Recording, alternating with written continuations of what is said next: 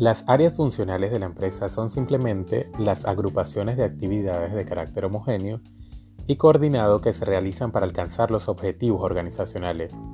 Dirección, producción, finanzas, marketing y recursos humanos suelen mencionarse como las funciones básicas, pero no únicas. Todo esto en razón de las características particulares de cada compañía. Al finalizar este podcast tendrás claro cuáles son dichas áreas, qué actividades se llevan a cabo en cada una, por qué son importantes para todo tipo de empresa y qué ocurre en organizaciones en las que no se observan claramente.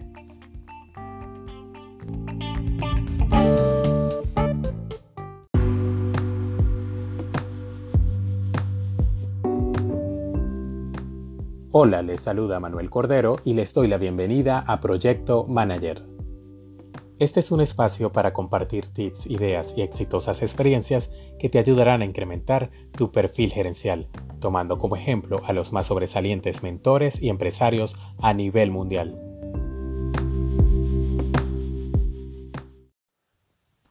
Ahora vamos a hablar del origen del concepto del área funcional de la empresa. Si nos vamos al pasado, sin duda no podemos dejar de nombrar el baluarte de las teorías o de la teoría clásica de la administración, hecho por Henry Fayol en su época, quien no solo fue uno de los precursores de la administración moderna, sino que también en su libro Administración Industrial y General, publicado en 1916, identificó las que él llamó seis funciones esenciales de toda empresa. Y él las definió de la siguiente manera. Primero, la función técnica, todo lo referente a producción, fabricación o transformación. Segundo, la función comercial, todo lo relacionado a compras, ventas, permutas, etc. Tercero, la función financiera, que está más ligada a la búsqueda y administración de capitales. Cuarto, la función de seguridad, que tiene que ver con la protección de bienes y de personas. Quinto, la función de contabilidad relacionada con el inventario, el balance, el precio de costo, estadística, etc. Y por último, la función administrativa, que tiene que ver con previsión, organización, mando, coordinación y control. De esta forma Fayol dio origen a lo que hoy se conoce como las áreas funcionales de la empresa, las cuales se han empleado desde entonces. Claro, por supuesto, existen desde entonces, pero han tenido cierta evolución a lo largo del tiempo, prácticamente más de un siglo, pero sin embargo se siguen usando como la línea base para estructurar todo tipo de organizaciones.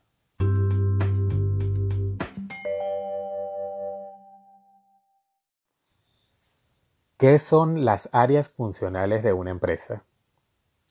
Sí, como ya lo dejamos entrever, las áreas funcionales de una empresa son conglomerados de actividades, tareas, labores y procesos que se realizan de manera conjunta y coordinada con el fin de alcanzar los objetivos de una organización en todos los niveles.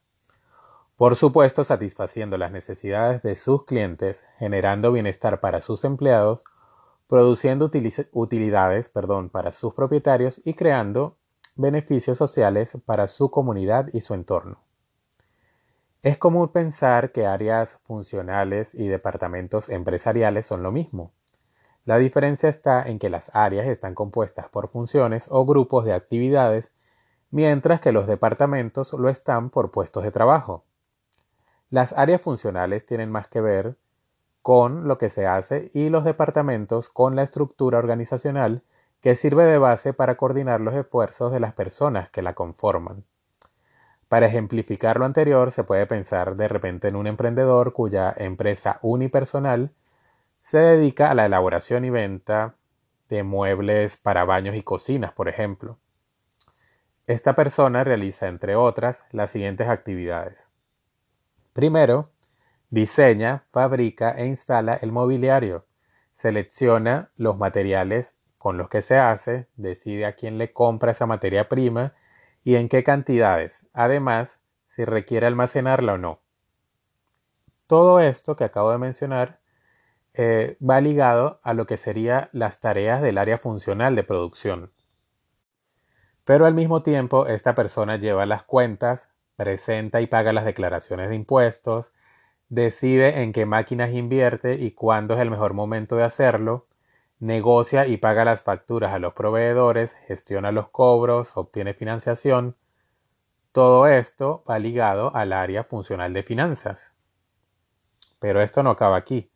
Esta persona con un negocio unipersonal también busca nuevos clientes activamente y pues a través de diferentes canales gestiona puede ser redes sociales o genera lo que conocemos como el voz a voz. Puede enviar emails y haciendo llamadas en frío a clientes institucionales. Eh, se encarga de todo el proceso de venta. Asimismo mantiene una buena comunicación y relación con los clientes existentes, brindando y cumpliendo la garantía sobre sus productos e instalaciones y atendiendo a otros requerimientos, eh, como lo que tiene que ver también a todo el proceso de postventa.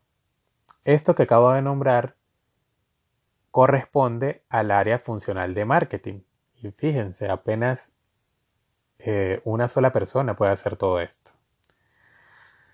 Pero también esta persona vigila eh, que, el taller donde trabaja eh, sea seguro, se aprovisiona con los implementos que le brinden esa seguridad física al elaborar los productos, se encarga de que cuente con las condiciones adecuadas o mínimas de iluminación, ventilación y salubridad. Además se encarga de mantenerse al día con las principales tendencias de diseño y fabricación mediante cursos online. Y esto sin duda corresponde a las tareas del área funcional de recursos humanos. Pero por si fuera poco, este señor que se podría llamar Pedro Pérez, que hace muebles de cocinas y baños, también elige el rumbo de su empresa mediante el establecimiento de una visión de futuro y la fijación de metas y objetivos generales y específicos de corto y largo plazo. Él es quien decide qué hacer, cómo hacerlo y cuándo hacerlo, es decir, se encarga de la coordinación de las diferentes actividades. Esto tiene que ver con las tareas del área funcional de dirección. De esta manera podemos observar que en esta empresa unipersonal del señor Pedro Pérez se llevan a cabo todas las funciones básicas de una organización, a pesar de que por su tamaño no cuenta con departamentos empresariales. La coordinación entre áreas funcionales de la empresa es indispensable para su buena marcha. Ahora imagínense ustedes, quienes escuchan este podcast, que el mismo señor o que el mismo emprendedor del ejemplo anterior es un magnífico diseñador, carpintero e instalador con lo cual sus productos resultan ser de excelente calidad y del gusto de sus clientes, pero sistemáticamente incumple con las entregas finales y también con los pagos de los materiales. En este caso, sus relevantes habilidades de producción sin duda se verán opacadas por sus incumplimientos en entregas y pagos, con los cuales podrá ver mermados tanto la cantidad de nuevos pedidos, porque sus clientes no darán buenas referencias de él, no existirá ese voz a voz eh, que lo va a recomendar. Y como su flujo de caja al tener que pagar más a sus proveedores, lo que se puede traducir esta falta en, en su flujo de caja en un detrimento de los objetivos empresariales. ¿Y qué quise hacer con este ejemplo? Bueno, de esta forma les quiero demostrar que las áreas funcionales de la empresa son aplicables para cualquier compañía por muy pequeña que sea y así trabaje una sola persona. Así que, pues sin duda debemos saber identificar cómo podemos adaptar cada una de estas áreas funcionales a nuestra empresa o a nuestro emprendimiento, porque sin duda esta será la mejor manera de perdurar en el tiempo y de sacar, por supuesto, la compañía adelante.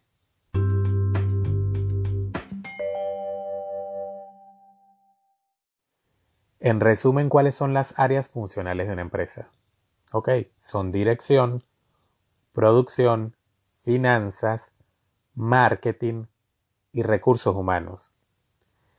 Estas que acabo de nombrar son citadas siempre como las principales áreas funcionales de las empresas, siendo transversales a la gran mayoría de ellas. Pero además, en función de cada empresa o de cada industria en la que compita o a la cual pertenezca, también dependiendo de la magnitud de sus recursos y de la escala de su operación o el tipo de organización y demás características particulares, se pueden encontrar, entre otras áreas, eh, las siguientes, también desarrolladas o identificadas como áreas funcionales en otro tipo de organizaciones. Estas podrían ser el área de servicios legales, el área comercial, el área de innovación, también servicio al cliente, control interno, logística, tecnologías de la información, ventas, sistemas, publicidad, investigación y desarrollo, compras, distribución, comunicaciones, etc. Como pueden ver, dependiendo de la naturaleza de la empresa, pues evidentemente van a existir más áreas funcionales, aunque la base, como lo dije al inicio de este podcast, pues siguen siendo las mismas o las que nombré inicialmente. Pero esto no quiere decir que tenga que ser una estructura cuadrada que no se pueda ampliar. Entonces, pues lo que quería dejar claro eh, en esta ocasión es que esta es la base para cualquier negocio. Es que mm, también este modelo se puede aplicar para cualquier tipo de organización, por pequeña o grande que sea. Y en el próximo podcast vamos a analizar un poco más cada una de estas áreas y por supuesto contaremos con más ejemplos que nos pueden servir de apoyo si de repente nos estamos preguntando cómo debo incluir este patrón dentro de mi compañía, dentro de mi empresa para ser exitoso. Así que sin duda para mí ha sido un placer, una vez más, eh, acompañarlos a través de este podcast y nos vemos en la próxima. O mejor nos escuchamos en la próxima.